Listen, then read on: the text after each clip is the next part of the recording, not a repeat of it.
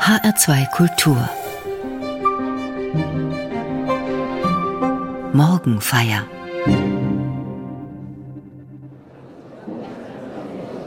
Hier stehe ich, ich kann nicht anders. Gott helfe mir. Amen. Fast auf den Tag genau vor 500 Jahren soll der 37-jährige Mönch Martin Luther diese Worte in Worms gesagt haben. Er hatte ein ehrfurchtgebietendes Publikum. Vor Kaiser und Reich sollte er seine neue, unerhörte Lehre von der Gnade Gottes für jeden Menschen widerrufen. Die damalige katholische Kirche verstand diese neue Sicht der Bibel als Hochverrat. Luther war unbeeindruckt. Hier stehe ich, ich kann nicht anders. Seit jenen Tagen sind diese Worte zum Inbegriff einer mutigen, standhaften Gewissensentscheidung geworden.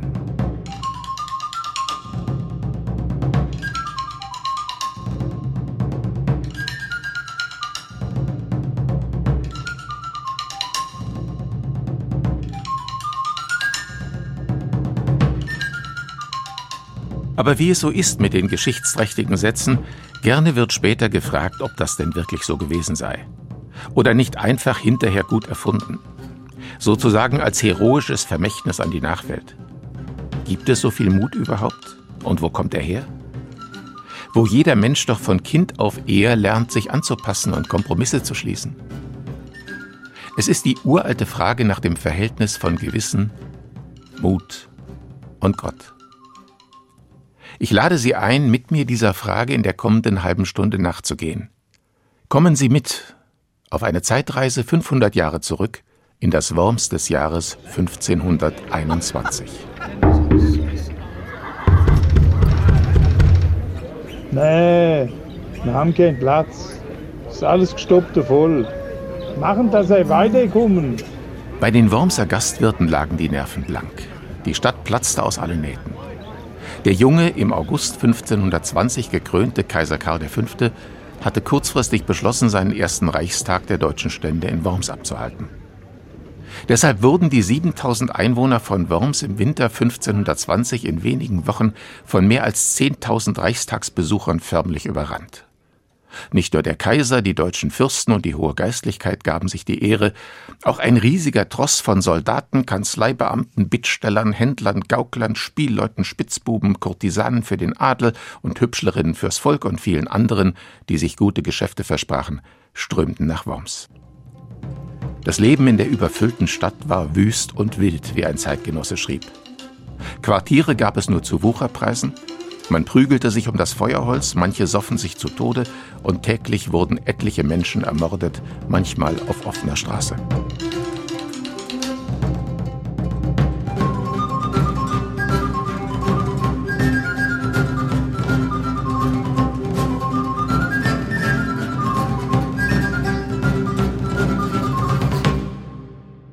Bei den großen Reichstagen des Heiligen Römischen Reiches deutscher Nation ging es immer um die Macht zwischen dem Kaiser und den Reichsständen. Das waren die Kurfürsten und mehrere hundert geistliche und weltliche Würdenträger, Ritterorden und Städte. Diesmal gab es einen besonderen Attraktionspunkt. Ein rebellischer Mönch aus Wittenberg namens Martin Luther hatte sich seit Jahren mit der römischen Kirche angelegt. Dass er nun exkommuniziert war und nach dem Willen des Papstes eigentlich schon von jedermann straffrei ermordet werden durfte, kümmerte ihn nicht. Denn seine aus Sicht des Papstes ketzerische Lehre hatte schon ungezählte Anhänger beim gemeinen Volk, aber auch unter den deutschen Fürsten. Der Papst in Rom war aufgebracht und verlangte den Scheiterhaufen für den Ketzer. Aleander, der päpstliche Gesandte beim Reichstag in Worms, tobte, weil das nicht geschah. Der junge Kaiser selbst, obwohl als Spanier in den Niederlanden geboren und streng katholisch erzogen, hatte eigentlich wenig Interesse an der Sache und wollte sie schnell vom Tisch haben. Aber viele deutsche Fürsten wehrten sich gegen den päpstlichen Bann. Sie bestanden darauf, Luther müsse vorher vom Kaiser auf dem Reichstag gehört werden. Und Luther kam tatsächlich nach Worms. Man hatte ihm freies Geleit versprochen. Es gab gute Gründe, dem zu misstrauen, aber Luther fasste sich ein Herz und machte sich auf den Weg. Er reiste auf eigenes Risiko. Am 16. April 1521 gegen 10 Uhr morgens verkündete das Türmerhorn vom Martinstor seine Ankunft in Worms. Die Nachricht verbreitete sich wie ein Lauffeuer. Eine jubelnde Menschenmenge empfing ihn.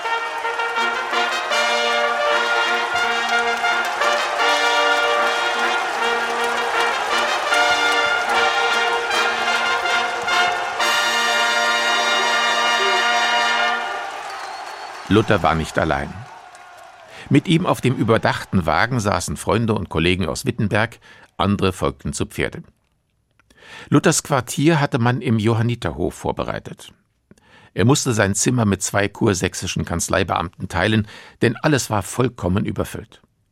Am gleichen Tag noch wurde er von einer Reihe von Mitgliedern der Reichsstände aufgesucht, unter anderem auch von Landgraf Philipp von Hessen. Am Abend saß Luther vielleicht noch lange mit seinem Freund und Wittenberger Professorenkollegen Nikolaus von Amsdorf zusammen. Ich hoffe nur, Amsdorf, dass von meinen Zimmergenossen keiner schnarcht. Mich haben sie in einer Kammer untergebracht mit nichts als einem Strohsack. Was wird das werden? Luther, Luther, haben sie vorhin gerufen. Man sagt, der Bischof von Worms sei bei den Leuten so verhasst wie der Papst. Ich fürchte, von mir erwarten sie Wunderdinge. So weit ist es gekommen. Der Papst will mich brennen sehen und die Leute finden, ein Mönchlein soll sie vor dem Papst retten. Martin, bist du aufgeregt? Du wirst morgen ganz allein sein. Ich weiß es nicht. Manchmal denke ich, was habe ich da bloß angefangen, ich schwacher Mensch? Und dann denke ich wieder, dass Christus sagt, meine Kraft ist in den Schwachen mächtig. Deshalb weiß ich ganz gewiss, ich bin nicht allein. Der päpstliche Nuntius Aleander hat vor ein paar Tagen noch einmal strenge Maßnahmen gegen dich gefordert.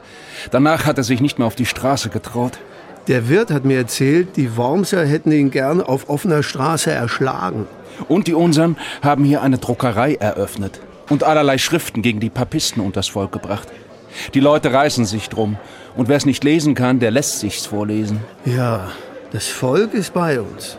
Aber drüben im bischöflichen Palast, da sitzt morgen der Kaiser mit den hohen Herren und will mir ans Leder. Ich soll meine Schriften widerrufen. Das kann ich nicht. Und das werde ich nicht. Martin, hast du Angst? Natürlich habe ich Angst. Aber mein Leben steht in Gottes Hand. Und ich will mit ihnen disputieren. Und sie sollen mir aus der Schrift beweisen, wo ich irre. Und Gott wird mit mir sein. Luther sah schlecht aus, hohlwangig und bleich. Seine Backenknochen standen hervor, er war stark abgemagert. Die Strapazen der vergangenen Jahre waren ihm anzusehen. Lukas Kranach hat ihn so gezeichnet. Seit vier Jahren kämpfte er für seine umstürzende Erkenntnis von der bedingungslosen Gnade Gottes für alle Menschen. Und seine Lehre, die den ganzen großen religiösen Apparat der katholischen Kirche überflüssig machte, gewann immer mehr Anhänger. Das machte ihn für seine Gegner so gefährlich.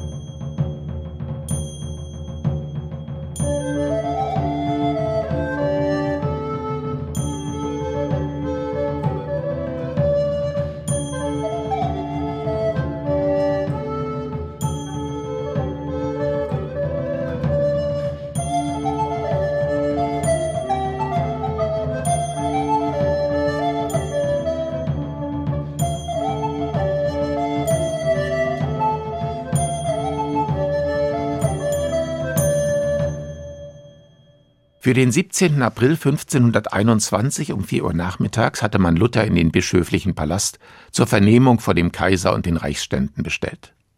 Man führte ihn auf Umwegen dorthin, denn die Straßen waren voller Menschen, die Luther sehen wollten. Die hohen Herren ließen den Wittenberger Mönch zwei Stunden lang warten. Das taten Mächtige schon immer gern, um ihre Gegenüber klein zu machen. Schließlich im Verhandlungssaal beugte der 37-jährige Luther nach alter Sitte das Knie in Ehrerbietung vor dem jungen Kaiser. Hunderte Augenpaare musterten ihn neugierig. Der Reichsmarschall wies ihn streng an, nur zu antworten, wenn er gefragt werde. Auf einem Tisch in der Mitte des Raumes waren Luthers Schriften ausgebreitet, und es gab nur eine einzige scharfe Frage ob er im Angesicht des allerchristlichsten Kaisers und der deutschen Stände bereit sei, diese Schriften zu widerrufen. Ich, Nikolaus von Armsdorf, stand ja weit hinten. Naja, niederer Adel. Aber ich habe ins Gesicht des Kaisers und seiner Räte gesehen. Sie schauten finster, sie wollten nicht disputieren. Sie wollten kurzen Prozess mit mir machen. Aber ich spiele Ihr Spiel nicht mit. Sie sollen endlich hören, was die Heilige Schrift sagt. Hat der Kaiser überhaupt was gesagt? Kein Wort. Er spricht doch kaum Deutsch. Nur Französisch. In Flandern, wo er geboren ist, halten sie ihn für einen Spanier und in Spanien für einen Deutschen. und er versteht nichts von der Schrift. Ein Habsburger eben. Und ein Papist bis auf die Knochen. Du hast dir bis morgen Bedenkzeit erbeten, ob du widerrufen willst. Warum? Ich weiß jetzt, was Sie wollen. Und morgen werde ich Ihnen anhand der Heiligen Schrift beweisen, dass ich recht habe. Heute Nacht schreibe ich meine Rede. Und ich werde viel beten. Sie haben dich in der Hand. Und wenn sie dich zwingen, wirst du widerrufen? Das kann ich nicht. Was ich gesagt und geschrieben habe, kommt aus der Heiligen Schrift. Wer bin ich denn, dass ich das Wort Gottes widerrufen könnte? Sie werden dir die Lehre der Kirche und viele Beschlüsse heiliger Synoden vorhalten. Hast du denn da kein schlechtes Gewissen? Gewissen? Die Lehre der Kirche kennt nur Gesetze. Und die Synoden haben um die Gnade Gottes nur Mauern gebaut. Wie schreibt der Apostel Paulus an die Römer? Es gibt nur ein einziges Gesetz. Wir Menschen sollen an Gottes Gnade glauben. Daran halte ich mich im Leben und im Sterben. Und Gott allein ist der Herr über mein Gewissen. Martin, ich mache mir Sorgen. Wirst du da heil herauskommen? Das weiß nur Gott. Wie es im Psalm Davids heißt, der Herr ist mein Licht und mein Heil. Vor wem sollte ich mich fürchten? Du wirst nicht widerrufen. Wo denkst du hin? Meinen Glauben an Gottes Gnade widerrufen? Christus stehe mir bei. Nicht ein Tüttelchen werde ich widerrufen.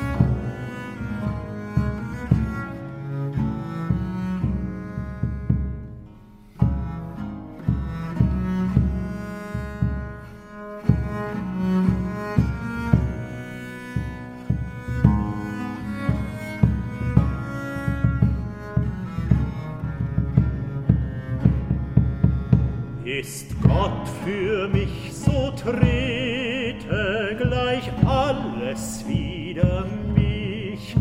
So oft ich ruf und bete, weicht alles hinter sich. Hab ich das Haupt zum Freund,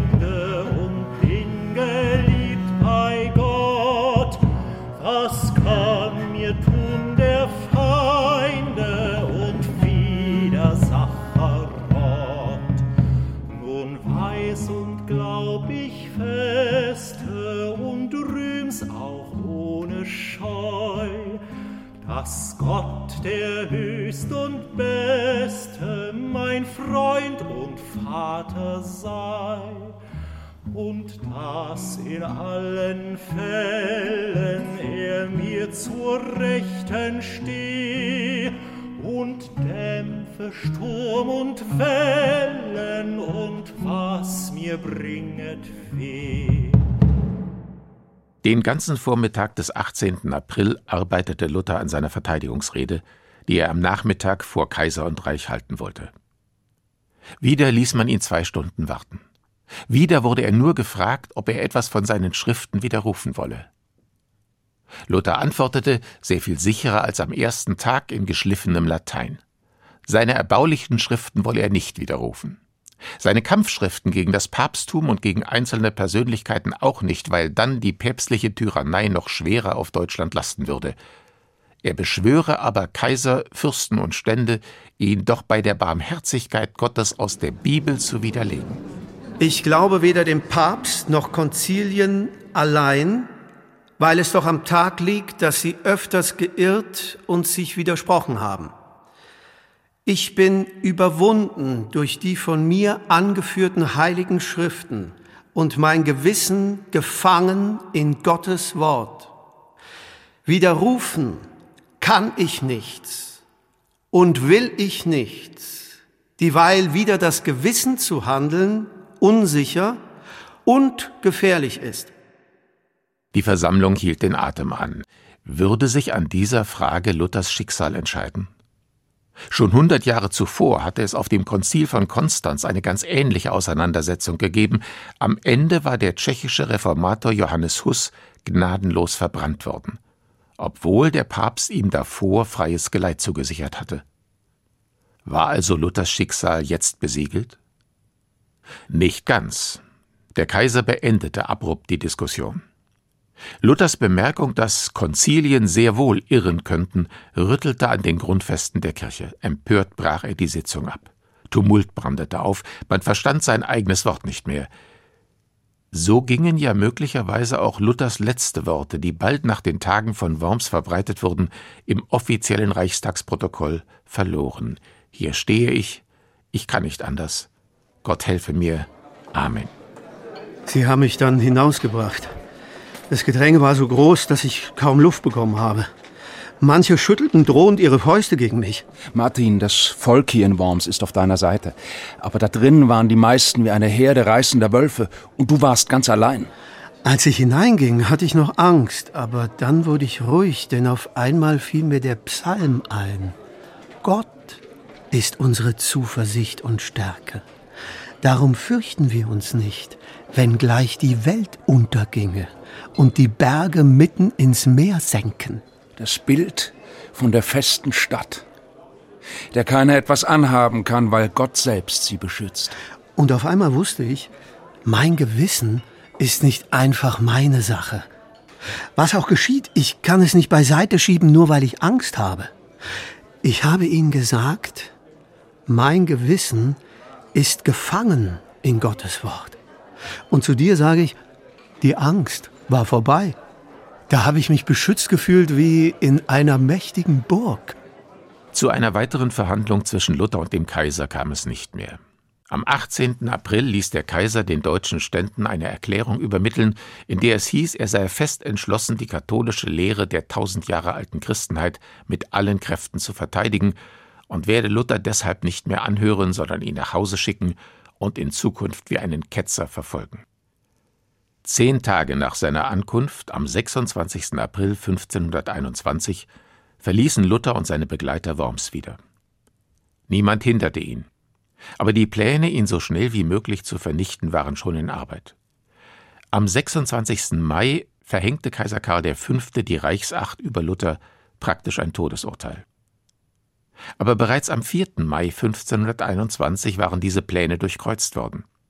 Luthers Landesherr Friedrich der Weise hatte den Reformator bei einem fingierten Überfall auf die Reisegruppe bei Schloss Altenstein in Thüringen entführen und heimlich auf die Wartburg bringen lassen.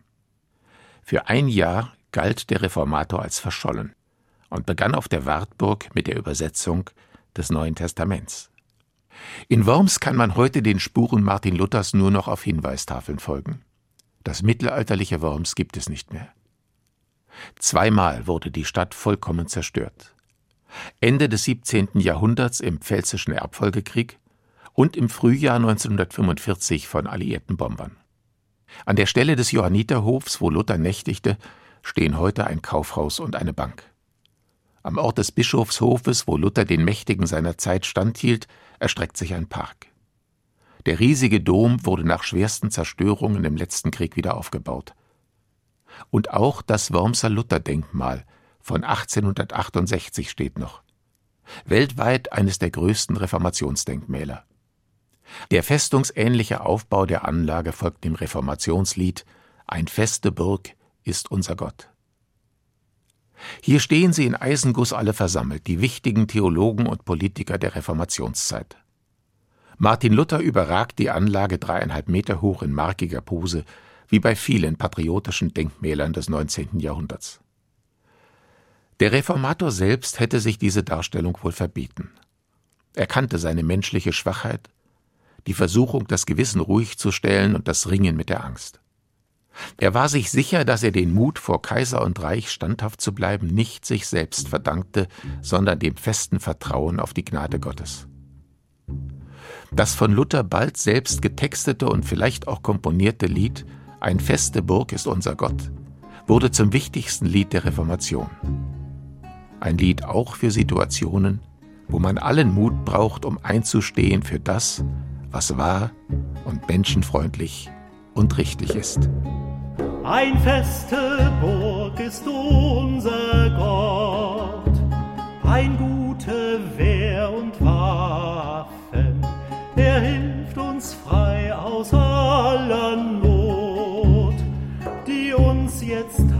betroffen, der altböse Feind, mit Ernst er's jetzt meint, groß Macht und viel ist, sein grausam Rüstung ist.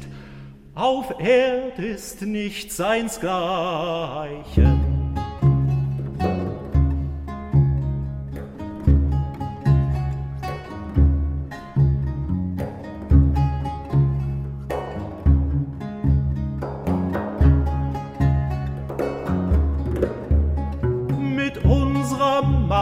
Ist nichts getan wir sind gar bald verloren.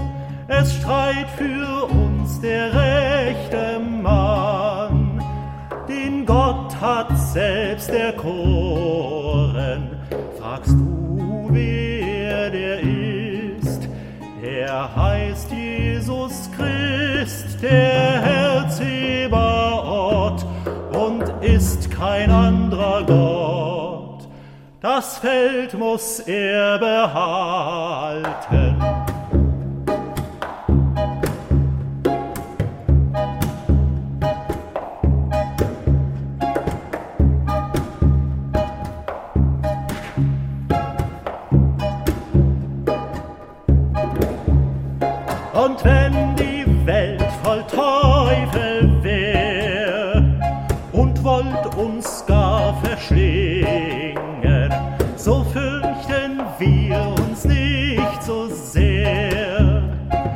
Es soll uns doch gelingen, der Fürst dieser Welt.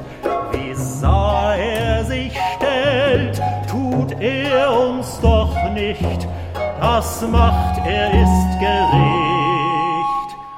Ein Wörtlein kann ihn fällen